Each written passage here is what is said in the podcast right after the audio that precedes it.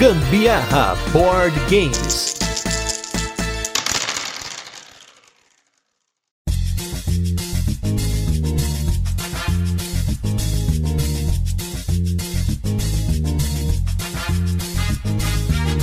Curte um RPG, um jogo de exploração, jogo de mundo aberto, sabe como você pode se perder em side quests. Eu sou Gustavo Lopes. E eu sou a Carol Guzmão. E esse é mais um episódio do Gambiarra Board Games. E no episódio de hoje a gente vai falar do jogo Paper Dungeons, que a gente já falou por aqui, mas dessa vez a gente vai falar do que a gente achou do jogo completo e principalmente da expansão side quest. Hoje vai ser um pouquinho diferente, porque se você não ouviu o nosso episódio número 68, que a gente falou sobre o Paper Dungeons, a gente recomenda que você ouça, porque a gente vai dar apenas uma ideia de como funciona o Paper Dungeons e vamos focar mais na expansão e também nas nossas experiências com ele depois de três anos, já que o episódio saiu em outubro de 2020. Como esse vai ser um episódio extra, vamos pular o nosso primeiro bloco e ir direto para o Paper Dungeons.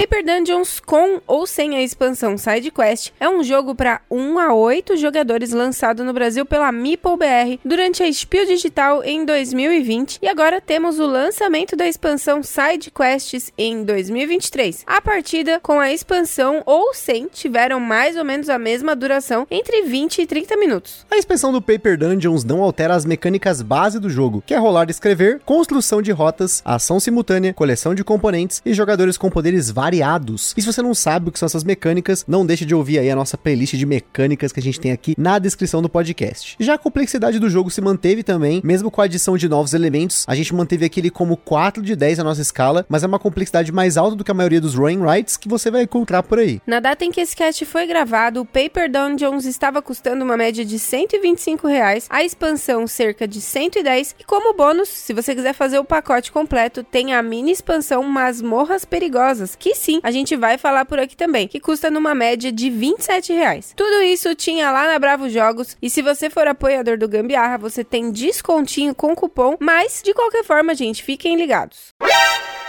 O Ministério do Gambiarra Board Games adverte: os jogos de tabuleiro, como qualquer hobby, podem acender uma vontade compulsiva de sair comprando tudo. Porém, recomendamos que você não compre por impulso. Sempre procure a opinião de outros criadores de conteúdo, gameplays, formas de alugar ou, caso disponível, jogar o jogo de forma digital antes de tomar sua decisão.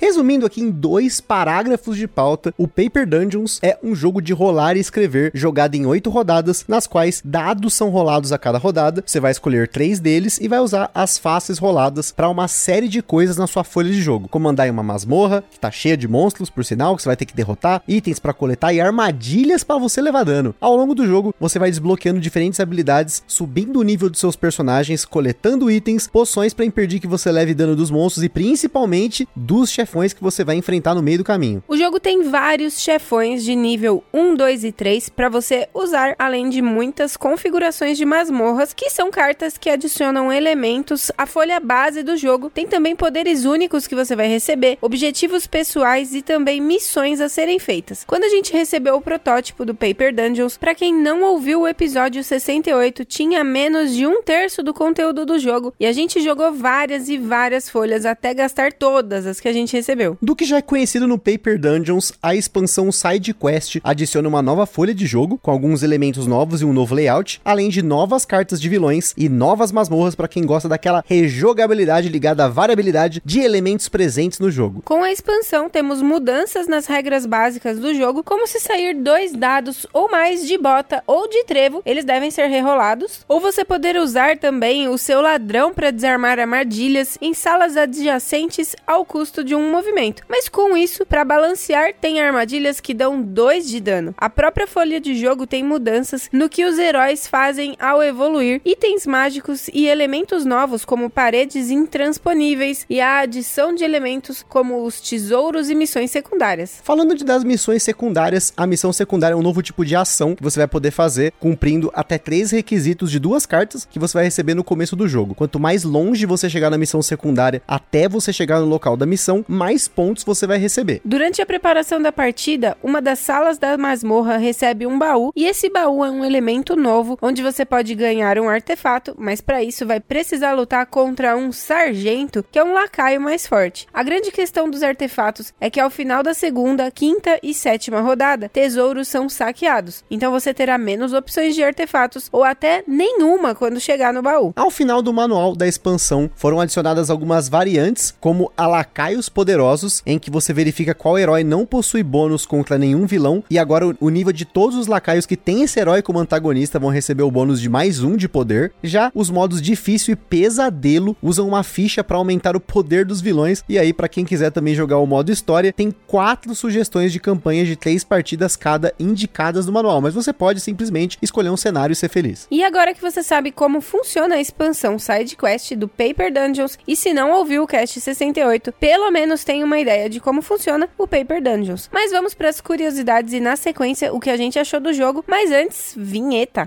Este programa é um oferecimento dos nossos apoiadores do Catarse. Se você ainda não apoia o Gambiarra Board Games, não deixe de apoiar para contribuir com a produção deste podcast, participar na escolha dos temas e dos jogos, concorrer a sorteios de vouchers nas lojas parceiras, desconto para comprar seus jogos na Bravo Jogos e acesso a conteúdos exclusivos, como o podcast secreto do grupo do WhatsApp do Gambiarra. Além disso, o Gambiarra Board Games tem o apoio da Acessórios BG, os melhores acessórios para jogos de tabuleiro do Brasil. www.acessoriosbg.com.br Bravo Jogos, a sua loja de jogos de tabuleiro modernos. www.bravojogos.com.br Utilize na sua compra o cupom Gambiarra na Bravo e apoie o Gambiarra sem gastar nenhum centavo adicional.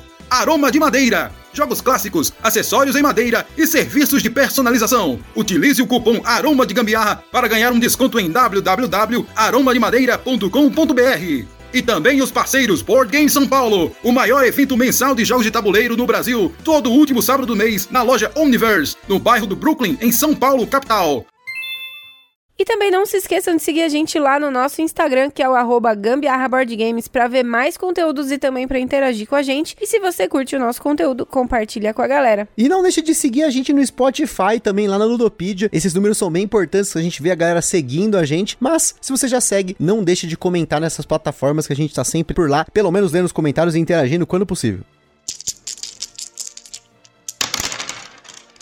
Paper Dungeons é um jogo do designer Leandro Pires, autor de jogos como Tsukiji, É Top, Mouse Maze e Fora de Ordem. O Leandro já participou aqui no Gambiarra de um episódio sobre os bastidores do game design, além de ter sido convidado para contar um pouco sobre o Paper Dungeons no primeiro cast sobre o jogo. E hoje, três anos depois, ele retorna para conversar com vocês sobre a expansão. Olá, Gustavo. Olá, Carol. Olá, pessoal que acompanha o podcast do Gambiarra Board Games. Aqui é o Leandro Pires, eu sou autor do Paper Dungeons e hoje eu vim falar para vocês um pouquinho do jogo e principalmente da expansão Side Quest que está chegando por aí.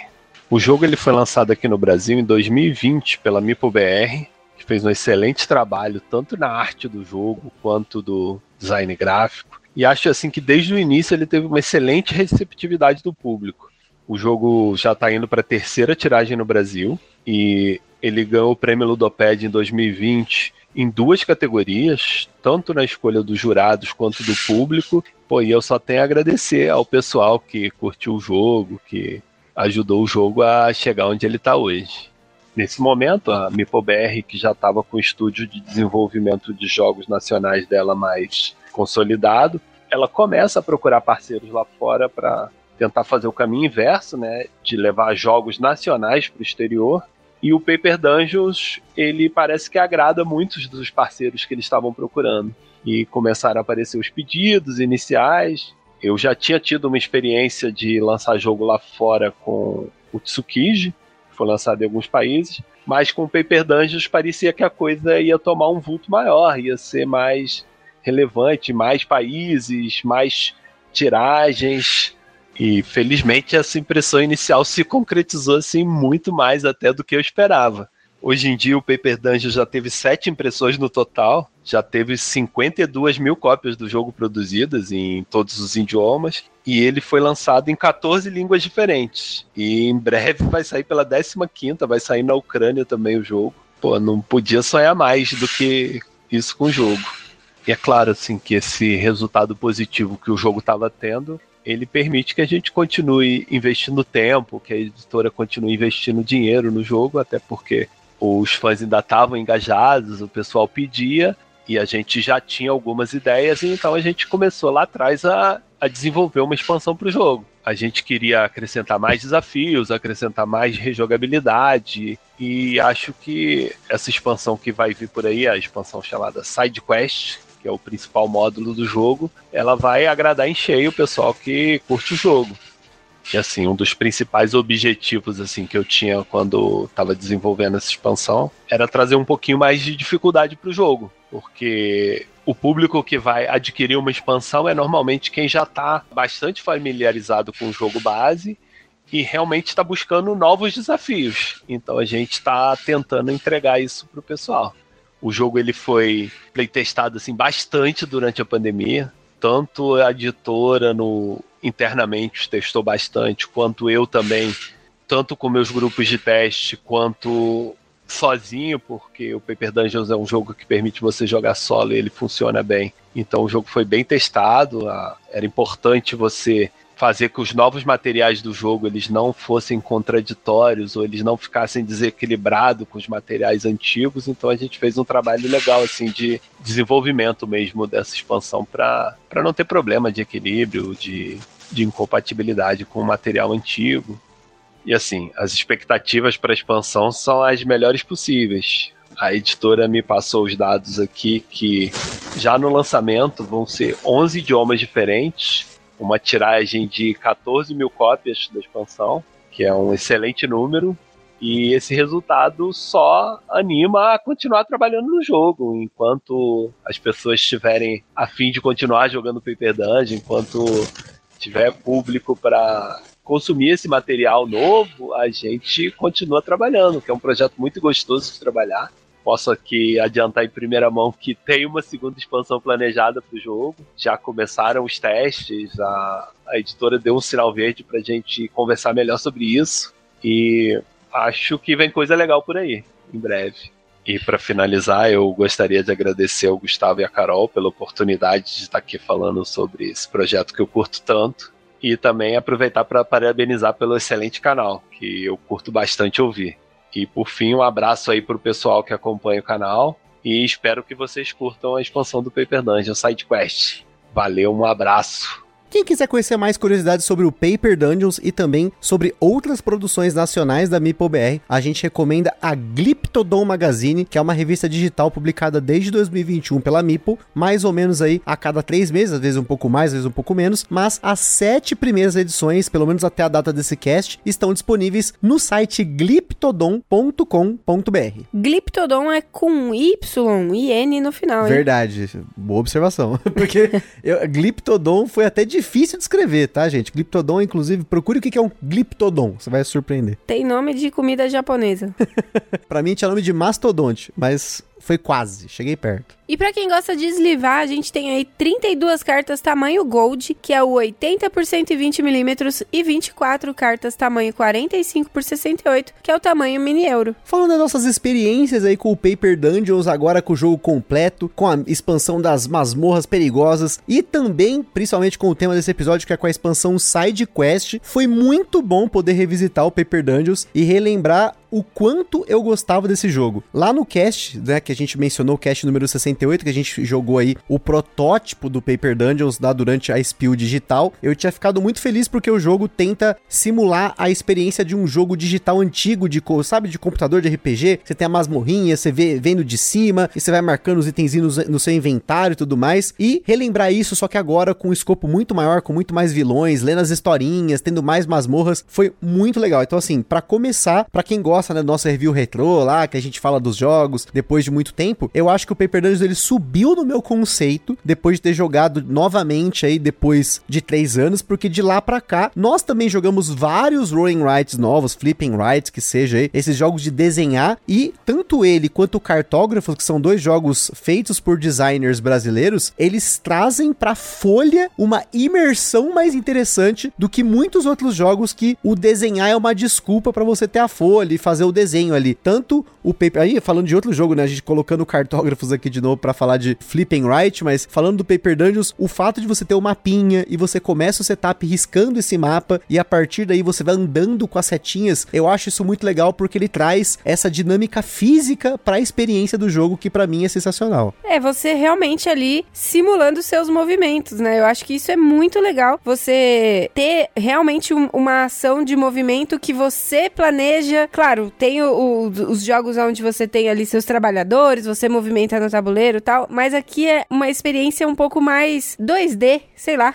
É, sabe, é tipo pensando naquelas paradas, tipo aqueles liga os pontos. Eu sempre gostei muito de fazer esses liga os pontos quando eu era pequeno. Eu acho que assim, é, essa sensação de você desenhar é muito legal, porque você está interagindo e modificando aquilo que é o jogo, né? Porque que nem a falou, ah, sei lá, você tem um jogo que tem o bonequinho, também é legal com você ter o bonequinho andando, mas eu sinto essa diferença, não sei se você sente isso, essa coisa de você estar desenhando no tabuleiro, desenhando no jogo, riscando coisinhas, é uma sensação que eu acho que, por isso que os Roaring Rights fizeram tanto sucesso, cada vez mais fazem sucesso, eu não sei se passou a onda, porque eu tenho, não tenho visto tantos jogos assim quanto eu vi antigamente, mas os que eu vejo, eu gosto muito porque tem essa interação de você desenhar, isso é legal. Não, e, e o que eu gosto ainda mais é essa interatividade que tem. Tipo, se, se o seu parceiro passa primeiro no, em determinada masmorra, ali, em determinada sala, né? Aliás, da masmorra, ele pega uma gema na sua frente e aí você tem que riscar aquilo do seu tabuleiro, porque já era, o cara levou embora e você não vai conseguir pegar se você passar por ali também, né? Por mais seja uma interação bem pequena, ainda faz diferença, né? Porque o outro, você tem que ficar pensando, poxa, ele tá indo por um caminho, você tem que observar. Eu fico às vezes de olho no que todo mundo tá fazendo, por que caminho que eles estão usando, porque as gemas é uma grande fonte de pontos e com a expansão ela também se torna muito importante porque muita coisa foi modificada em relação ao equilíbrio de tabuleiro, em relação ao, aos itens mágicos,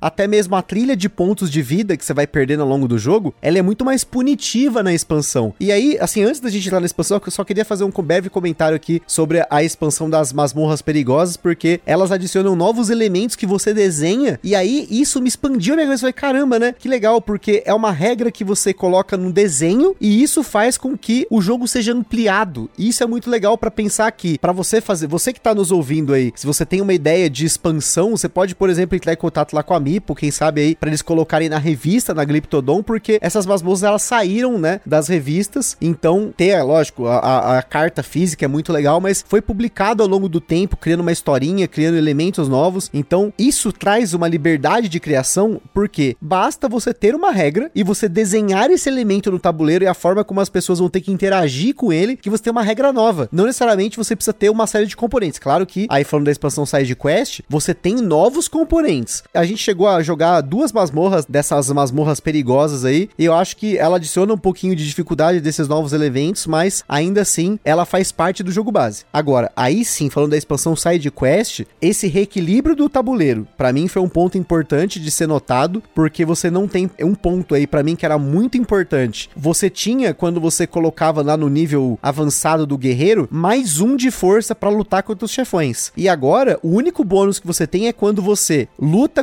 contra os inimigos, acho que a cada quatro inimigos você ganha mais um ponto de ataque contra os chefões, e você tem o bônus de mais três, que é um item que já tinha na, no tabuleiro base. Então, essa corrida para você chegar no dano máximo do chefão, para quem, né, que nem eu, que gosta de enfrentar e ganhar o ponto máximo aí, eu tenho a impressão que com a expansão ela ficou mais difícil, porque além de você ter mais coisas para prestar atenção, você tem mais ponto negativo vindo de todo lado, o layout da masmorra se tornou mais difícil, pelo menos a minha impressão é que eu demorei algumas partidas para conseguir fazer uma pontuação legal. Já no Paper Dungeons jogo base, eu já tava vindo numa crescente, passando dos 100 pontos, conseguindo ali trabalhar a masmorra independente de qual é a aventura que eu tô fazendo. E no Paper Dungeons, nossa, a nossa primeira partida foi desastrosa. A gente tomou um caroço de tudo, né? Não, com certeza essa essa expansão ela adiciona bastante dificuldades ali dentro do tabuleiro. Tem inclusive momentos onde você tem bloqueio de salas, né, que você não consegue passar, e isso atrapalha bastante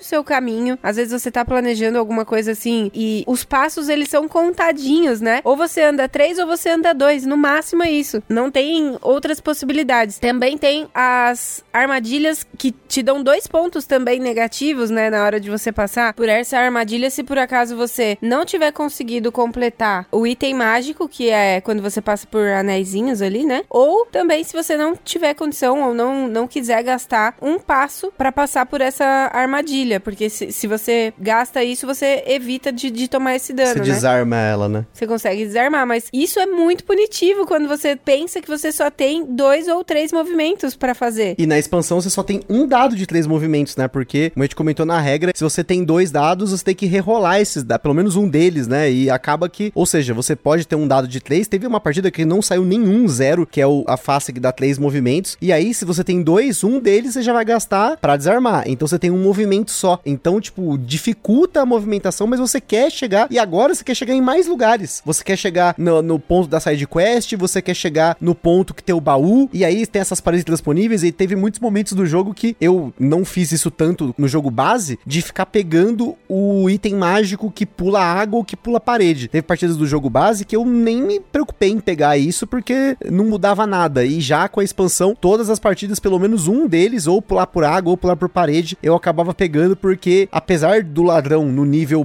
né, de poder dele avançado, você conseguir lateralmente atravessar de uma parede para outra, ainda assim era muito importante chegar nos locais e não adianta só usar o teleporte lá, que é o item mágico que você usa uma vez só. Porque você teleportou legal, mas você ainda quer percorrer o tabuleiro para você pegar novas gemas, para você ganhar os bônus, chegar nos chefões. Então, realmente, como o Carol falou, além de ter, pra mim, além de ter adicionado mais dificuldade no equilíbrio do jogo e tudo mais, eu acho também que a side quest trouxe para você, como realmente acontece num jogo de videogame, no RPG, um caminho adicional para você fazer, que ele vai te distrair do caminho principal. Então, nem sempre você vai conseguir focar em tudo. Você vai ter que escolher. Ou eu faço uma side quest, ou eu faço parcial, ou eu desisto de um chefão. Então, você tem que fazer algumas escolhas. Isso trouxe até caminhos novos pro jogo, porque antes você tinha o caminho de cumprir os objetivos, de chegar nos chefões e de fazer o seu objetivo pessoal. Agora, além disso, você ainda tem o baú que você vai poder ir atrás ou não, será que faz sentido ou não você ir atrás, e as side quests que são difíceis muitas vezes de você executá-la por completo. Acho que no geral aí eu tentei focar em uma só nas partidas, nas duas não dava porque eu tinha que gastar muitos dados, mas ainda assim, eu acho que você ter esses caminhos novos trouxe mais dificuldade, mas mais opção pro jogo. É, você tem que se concentrar mesmo no que você quer fazer, né? Porque se fosse como eu antigamente, que na hora que eu tivesse jogando Sonic, eu tinha que coletar todas as míseras moedas.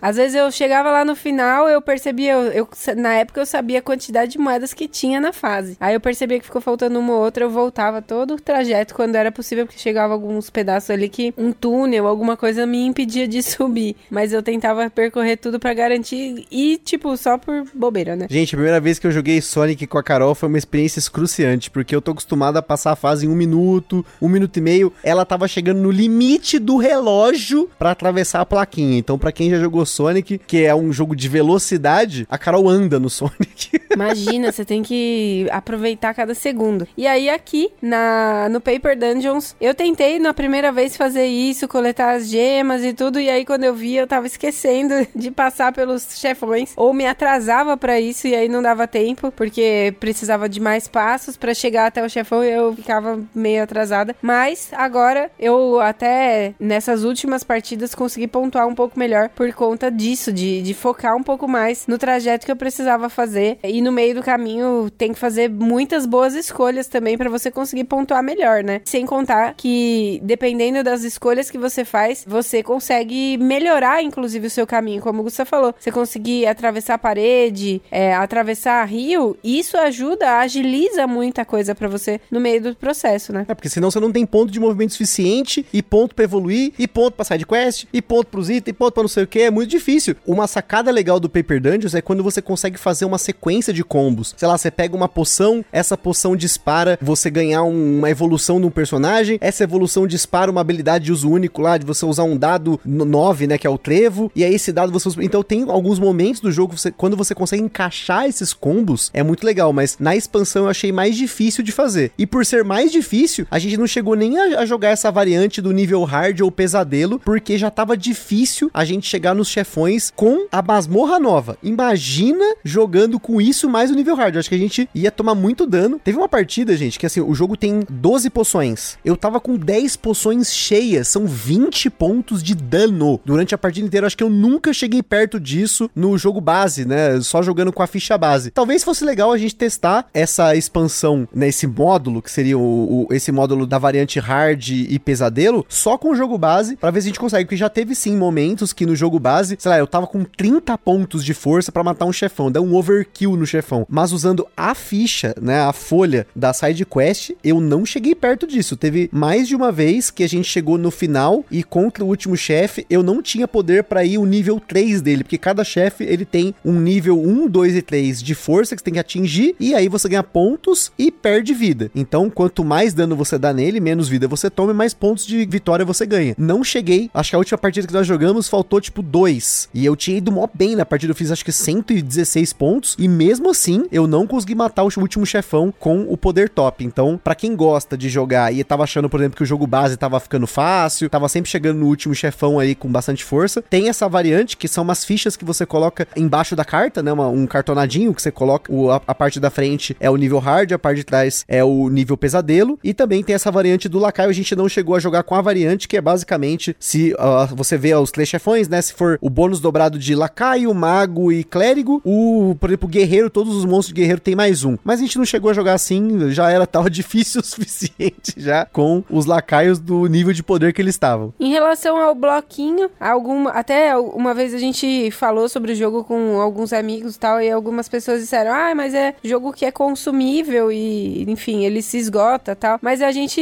recomenda que quando perceber que tá para acabar, reserva algumas folhinhas aí, plastifica e aí você pode usar com canetinha, né? E fazer igual esses outros jogos que vem a canetinha, um apagadorzinho para você poder continuar usando, né? E se você também não quiser fazer isso, tiver uma impressora em casa, a própria MeepleBR disponibiliza além do manual do jogo de forma digital, que é muito bom para quem faz pauta como eu que precisa estar tá no PC, né? Muito obrigado, Mipo, por disponibilizar também no site. Eles deixam no site a ficha para você imprimir, tanto do jogo base quanto da expansão. Então, fica a dica aí para você que tá gastando muita folha, ainda mais se você joga com mais gente, né? A gente jogou em duas pessoas na maioria das partidas, mas eu joguei em três pessoas, por exemplo, você acaba gastando uma mais, duas, mas tem muita folha, gente. A gente, quando tava com o protótipo, a gente gastou tudo porque realmente a gente jogou muitas vezes, tava em época de pandemia, então, sei lá, acho que foram. Tinha 10 folhas por aí, se eu não me engano. Tinha as que o Romir gravou o vídeo, então se você vê o vídeo que o Romir gravou de regras do Paper Dungeons, a folha que ele usou, a gente apagou a folha dele para poder jogar e recebeu mais algumas. Mas agora, felizmente, aí com a cópia completa, sim, é muito legal de jogar, porque quem viu as fotos, nem sempre a gente joga na mesa, a gente normalmente joga no colo. Eu tenho uma prancheta da minha época de curso técnico, a gente apoia no livro, alguma coisa assim, e, joga no sofá, que é muito legal você poder jogar no sofá assim, ajuda bastante. Ainda mais que tá com dor nas costas, quer deitar no sofá, jogar deitadinho assim, beleza. Você só precisa ter uma área para você colocar as coisas do jogo, né? Mas de qualquer forma, ter o jogo completo agora para poder falar para vocês três anos depois do que a gente achou foi muito bom porque é um jogo que subiu no meu conceito, a expansão também subiu no meu conceito. O fato de trazer um desafio novo com mais opções para quem curtiu o jogo é uma boa pedida e para quem gosta de rejogabilidade também tem vários elementos novos aí para você variar as suas partidas de Paper Dungeons. Sem dúvida, a expansão ela trouxe um quesinho a mais aí pro jogo. Acho que ficou bem legal e com certeza ele soma muito com o que já é a base do jogo, né? Que para mim também na época foi muito legal e ter revivido isso hoje foi ainda mais. Então é isso aí, pessoal. Espero que tenham gostado da gente ter revisitado o Paper Dungeons e dessa vez com expansão. Tamo junto, aquele forte abraço e até a próxima. Falou, galera. Beijo, tchau.